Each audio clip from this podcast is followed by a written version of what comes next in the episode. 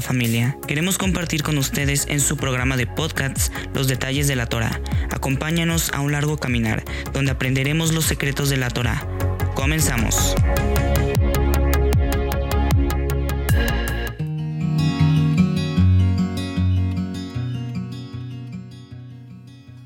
Shalom amada familia.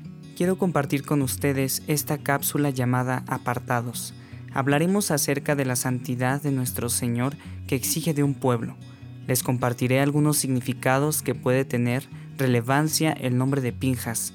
Recordemos algunos puntos para entender el propósito de los nombres. Número 1. El significado, ya que nos recuerda a dónde nos dirige. Número 2. La conexión a lo espiritual, la identidad o carácter que nos forma con nuestro Mesías. Y el más importante, el objetivo hacia un futuro, un futuro a corto, mediano y largo plazo. Antes de iniciar haremos la oración para abrir la Torah. Pero la bendición para abrir la Torah, ¿por qué es tan importante? Porque nos recuerda a separar un tiempo santo, a separarlo para el eterno, con un propósito que juntos vamos a descubrir. Nuestros hermanos de casa de Judá han entendido y lo han aplicado este principio. Dice así, Baruch ata Adonai, Eloheinu melech haolam, asher bahar banu mikol ha'amin, benatan lanu et orato. Baruch ata Adonai, noten hatorah, amén amén. Bendito eres tú, eterno nuestro Elohim y Rey del universo, que nos ha escogido de entre todas las naciones. Antes de iniciar, haremos la oración para abrir la Torah. La bendición es importante ya que nos separa un tiempo santo o apartado, a un solo propósito que juntos vamos a descubrir.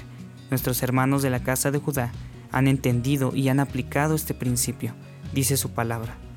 Barujata Adonai, Eloheinu melech haolam, asher bahar banu mikol ha'amin, benatan lanu etorato. Barujata Adonai, noten hatorah, amén be amén. Bendito eres tú, eterno nuestro Elohim y Rey del universo, que nos ha escogido de entre todas las naciones y nos ha entregado su Torah. Bendito eres tú, eterno donador de la Torah. Amén, amén. Gracias Padre bendito porque nos has dado la oportunidad de escuchar tu mensaje, tu palabra. Pon tu voz, Padre eterno, en nuestros corazones, un corazón dispuesto a escuchar tu escritura. En eso estamos confiados y en eso permanecemos. Amén y amén. Amados, iniciamos con esta breve cápsula de audio le damos al Eterno toda la gloria que hermanos de diferentes países, naciones han escuchado en nuestras diferentes plataformas y ha sido de gran bendición a sus vidas. Saludos a hermanos de Germania, Irlanda, Ecuador, Colombia, Estados Unidos, Brasil y todo con fin de la tierra. Empezamos. El nombre de esta porción de las escrituras es Pinjas, que significa boca de serpiente.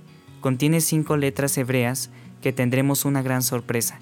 Sus consonantes son Pei, Yud, Nun, Het y Samech. Si estudiamos un poco el hebreo pictográfico, podemos observar que contiene 22 símbolos, representados por objetos y realidades. La letra Pei tiene por nombre boca, palabra, filo.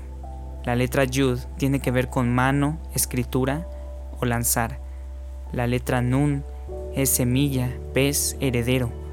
La letra Het es vaya, dentro, dividir. Por último, Samech es un escudo, apoyo. Cada consonante tiene un dibujo que demuestra lo explicado.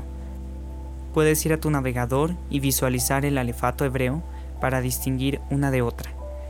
A través de la importancia de conocer el simbolismo de estas letras, podemos profundizar más acerca de Pinjas, quién era él y por qué cometió el acto que hizo.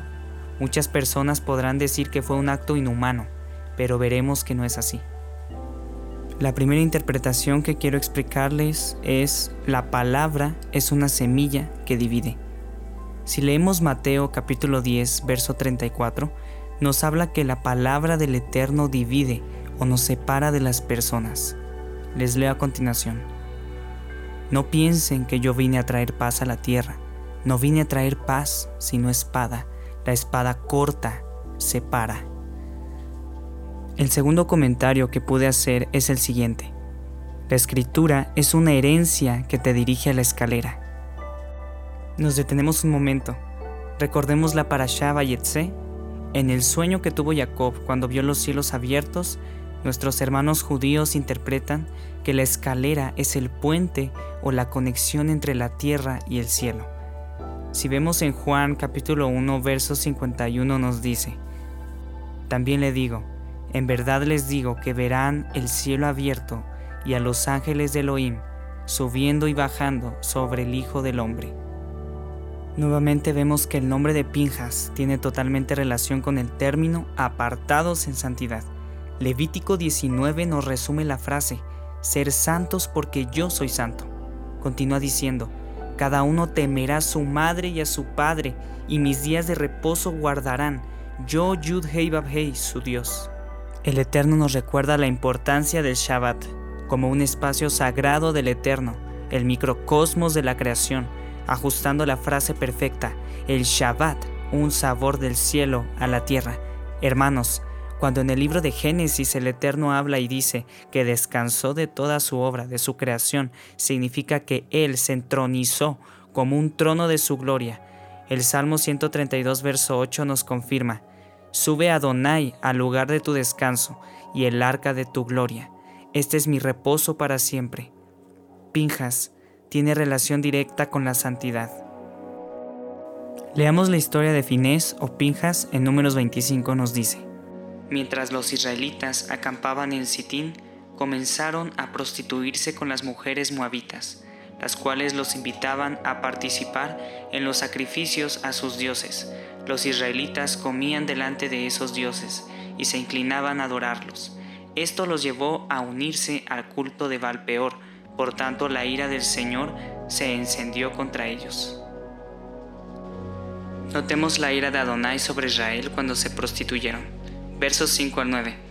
Moisés les ordenó a los jueces de Israel, maten a los hombres bajo su mando, que se hayan unido al culto de Baal peor. Mientras el pueblo lloraba a la entrada a la tienda de reunión, un israelita trajo a una madianita y en presencia de Moisés y de toda la comunidad israelita, tuvo el descaro de presentársela a su familia. De esto se dio cuenta el sacerdote Pinjas, que era hijo de Eleazar y nieto del sacerdote Aarón Finés abandonó la asamblea y lanza en su mano. Siguió al hombre, entró en su tienda y atravesó al israelita y a la mujer. De ese modo cesó la mortandad que se había desatado contra los israelitas. Con todo, los que murieron a causa de la plaga fueron veinticuatro mil. Fue un acto muy lamentable, pero debemos analizar por qué Pinjas realizó el acto seguido honrando al Eterno. Continúa el verso 10. Pinjas, hijo de Eleazar y nieto del sacerdote Aarón, ha hecho que mi ira se aparte de los israelitas, pues ha actuado con el mismo celo que yo habría tenido por mi honor. Por eso no destruí a los israelitas con el furor de mi celo. Dile pues a Pinjas que yo le concedo mi pacto de comunión, por medio del cual él y su descendencia gozarán de un sacerdocio eterno, ya que defendió celosamente mi honor e hizo expiación por los israelitas. Pinjas honró al Eterno y la santidad de todo el pueblo. El Señor estableció un sacerdocio eterno o un Brit Shalom, pacto de paz. La palabra hebrea Shalom tiene muchos significados, pero para mí el más importante, grandioso y asombroso significado es la palabra restauración.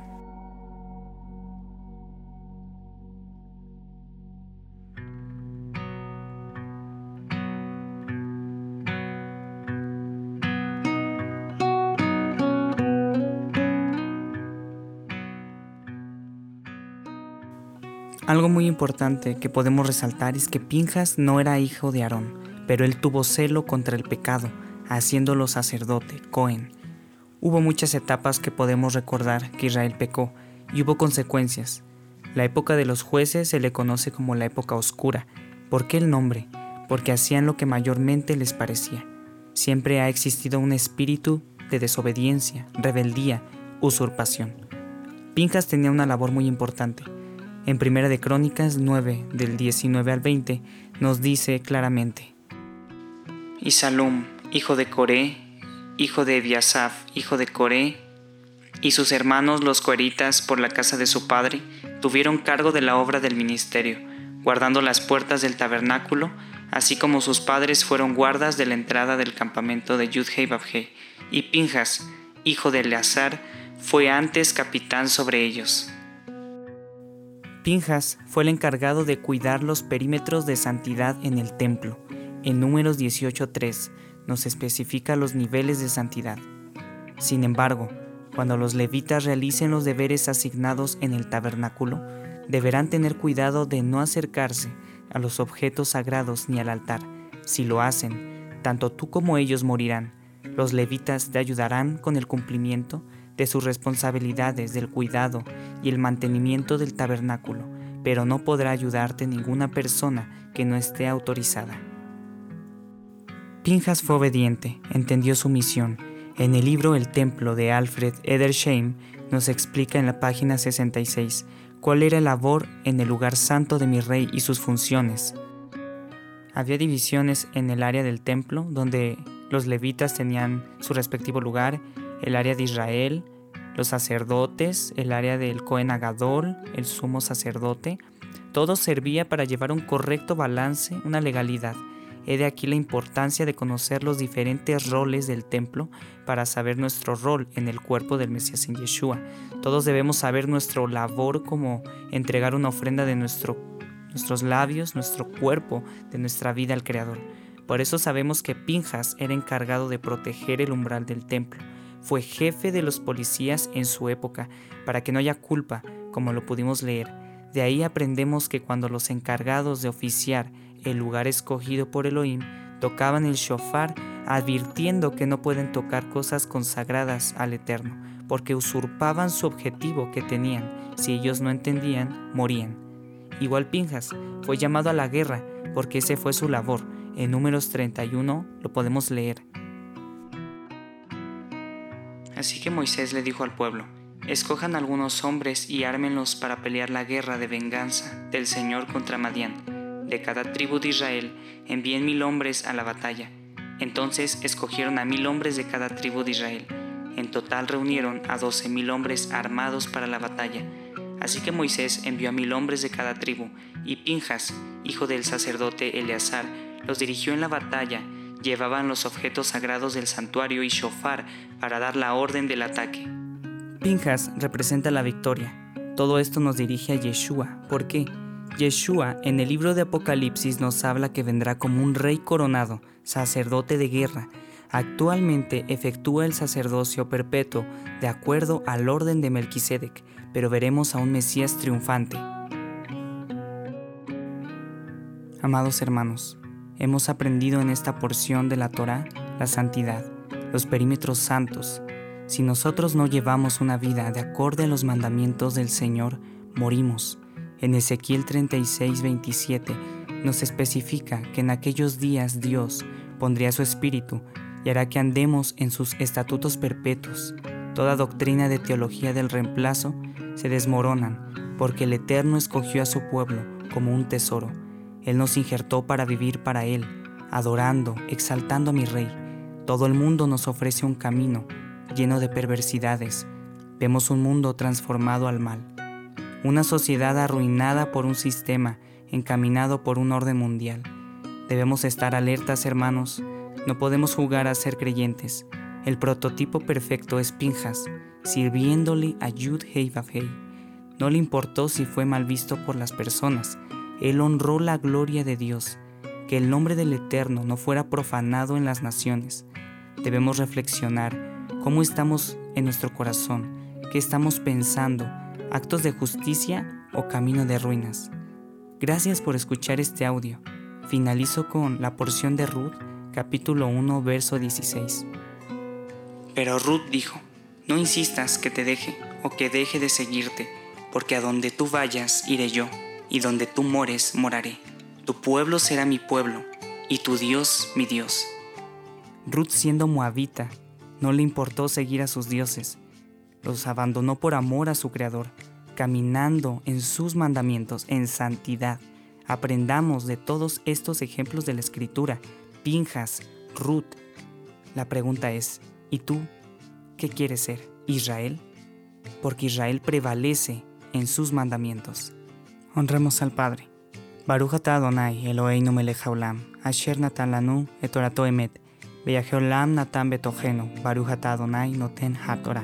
Bendito eres tú, Yudhei Vavhei, nuestro Elohim y Rey del universo, que nos ha entregado su Torah, una Torah de verdad y que ha implantado en nuestro interior la vida eterna.